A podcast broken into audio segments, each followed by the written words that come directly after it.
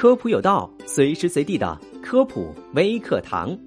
现在的人啊，习惯翘二郎腿，但是你知道吗？翘二郎腿一时爽，但是天天翘，危害可不小。今天科普有道就来跟你说说关于翘二郎腿的那些事儿。翘二郎腿会导致身体立线的失衡，最容易出现的问题就是骨盆倾斜。另外，随之出现的脊柱侧弯也是很常见的。这些立线的失衡都容易导致腰背部肌肉力量出现问题，长期保持这样的姿势很容易腰酸背痛。还有一些人喜欢用单手撑脸，感觉会让颈椎舒服一些。可这样坐着的时候，整个脊柱都是弯曲的。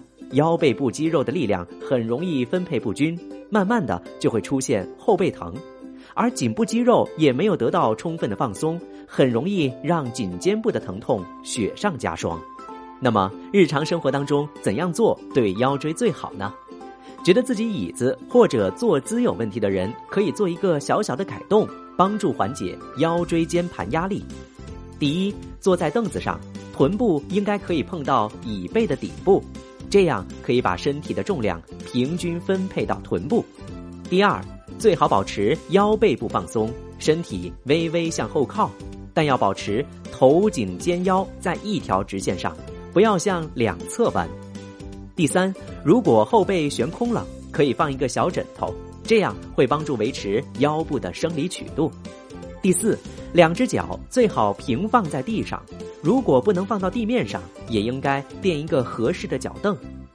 第五，关节弯曲的自然一些，特别是大腿和小腿的角度最好控制在九十到一百度。第六，同一个位置最好不要坐太久，超过三十分钟就起来活动一下。第七，站起来时靠双腿发力，不要靠腰和背部。以上的这些知识你知道了吗？感谢收听这期的科普有道。我们下期节目再见。